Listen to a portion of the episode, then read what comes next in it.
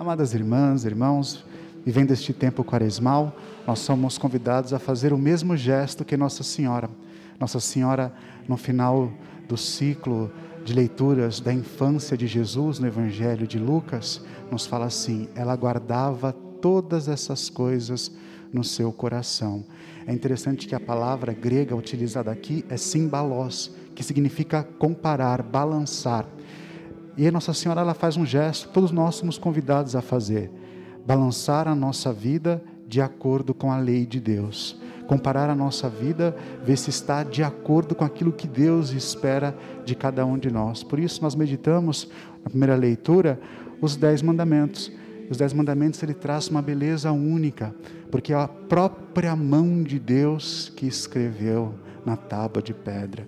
Todo o resto no Antigo Testamento é um comentário sobre os dez mandamentos. E é isso que Deus espera de cada um de nós. Uma vez perguntaram ao nosso mestre, Senhor, que devo fazer para ter a vida eterna? E aí Jesus falou: obedece os dez mandamentos. O segredo de entrar um dia na vida eterna é obedecer a essas leis. E são dez, e muitos de nós nem sabemos, muitos de nós nem o cumprimos. E às vezes se esconder dessas leis é querer justificar os nossos pecados, mas não podemos justificar de maneira alguma. A lei está aí, a lei está dada e deve ser obedecida. E ao longo do tempo, essa lei ela foi interpretada. Moisés interpretou, Jesus interpretou. E é interessante que todos nós conhecemos e principalmente conhecemos essa parte que fala assim: não farás para ti imagem. É, tem pessoas que batem na nossa porta e falam: ah, você adora imagem, você faz imagem para você, você não pode fazer isso. E é interessante como essas pessoas são, né? Parece que elas pegam um trecho só para nos ofender e esquecem o todo. Porque Deus não proibiu somente imagens das coisas do céu. Olha o que está aqui. Não farás para ti imagem esculpida, nem figura alguma do que existe em cima dos céus ou embaixo na terra, ou que existe nas águas debaixo da terra. Ou seja, não era para fazer nenhum tipo de escultura, porque talvez Deus não queria que aquelas pessoas se achassem um Deus, somente Deus pode, podia plasmar, pode plasmar as coisas. É interessante que ele pega só esse trechozinho só existem duas religiões hoje que praticam né, esse texto aqui, que são os judeus, os que são extremistas, os judeus ortodoxos e os muçulmanos xiitas. Se vocês um dia forem num país, né, que a maioria é muçulmana, eles não põem foto de pessoas. Geralmente, quando tem uma foto, eles embaçam a cara da pessoa. Quando tem um manequim, o manequim não tem um rosto, porque eles querem obedecer isso aqui ao pé da letra. Mas na história da salvação, a gente vê que muitas vezes Deus pediu que fosse feita alguma imagem. É icônica, né? Aquela do prepúcio, quando Deus pede que coloca dois anjos em cima da tampa onde está os dez mandamentos. Quando Deus lá no Levítico manda construir o santuário, Deus manda fazer, faz imagem de romã, faz imagem da da, da, uva. Então todo o templo e todo o santuário ele era revestido de decorações que eram imitações, esculpidos, né, para que pudesse modelar aonde estava a tenda de Deus. Então, conforme o tempo foi passando, o próprio Deus foi permitindo que as imagens e as esculturas, em sinal de estética, de beleza, fossem permitidas. Então, às vezes, quando a pessoa vem lá, fala só isso aqui para a gente, a gente cai e acredita, né? A gente pensa que tem uma imagem de Nossa Senhora, uma imagem de Jesus, é uma ofensa a Deus, mas no Antigo Testamento toda a imagem seria um pecado contra Deus, inclusive foto de rosto.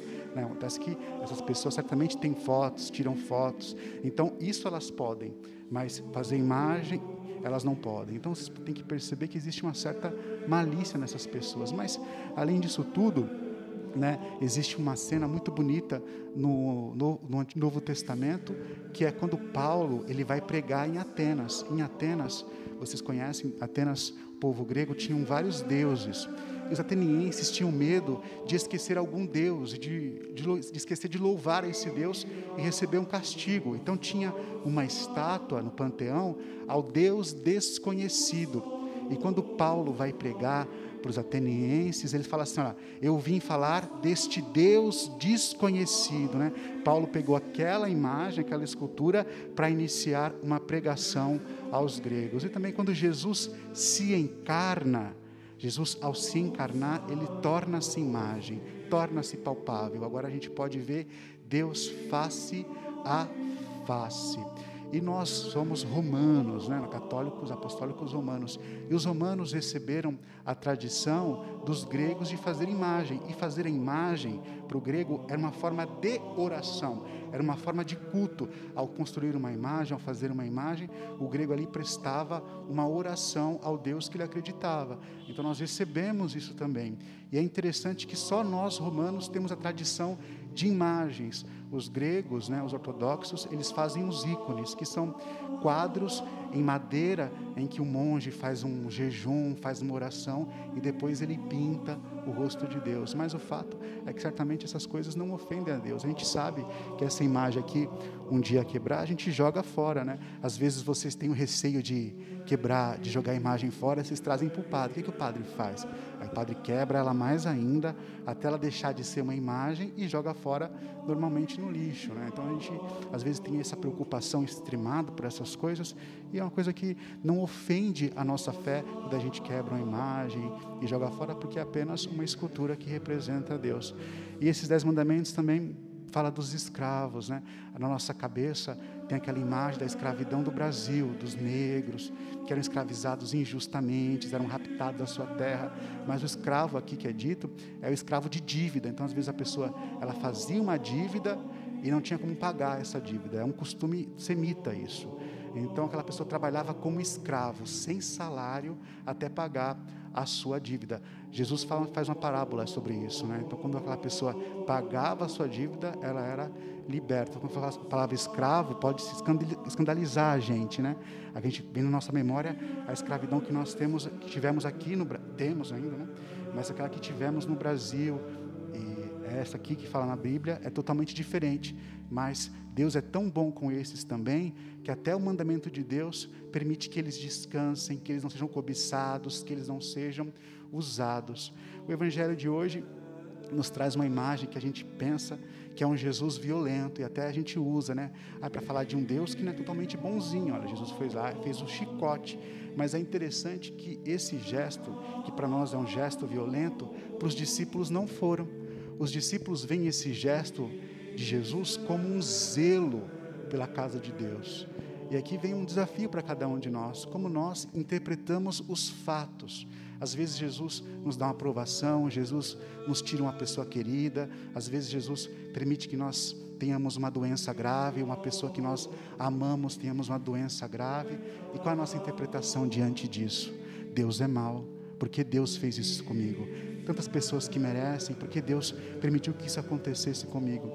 E nós cristãos somos convidados a ser como os discípulos, tentar achar diante dos fatos uma interpretação positiva. Então você vê o seu mestre, o seu Senhor, que fala de paz, de amor, de perdão, de dar tapa na cara com o chicote, expulsando os vendilhões do templo.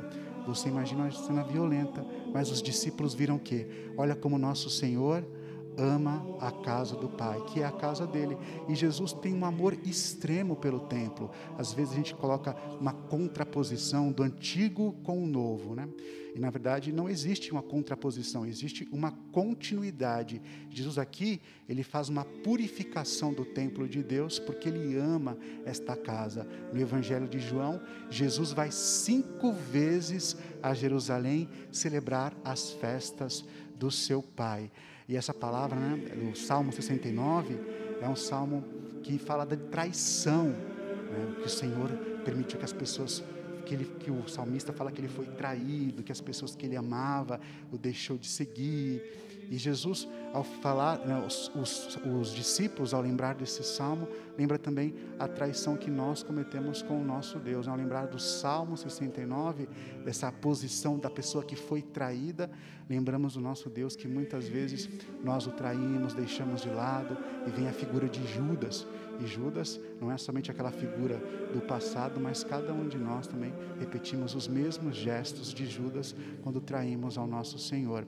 Então, amados irmãos e irmãs, que essas leituras de hoje nos deem um amor pela casa do Pai, que aqui é lugar de escutar a palavra de Deus, de ter um encontro com o nosso Deus, que a gente possa ter um amor profundo aos dez mandamentos.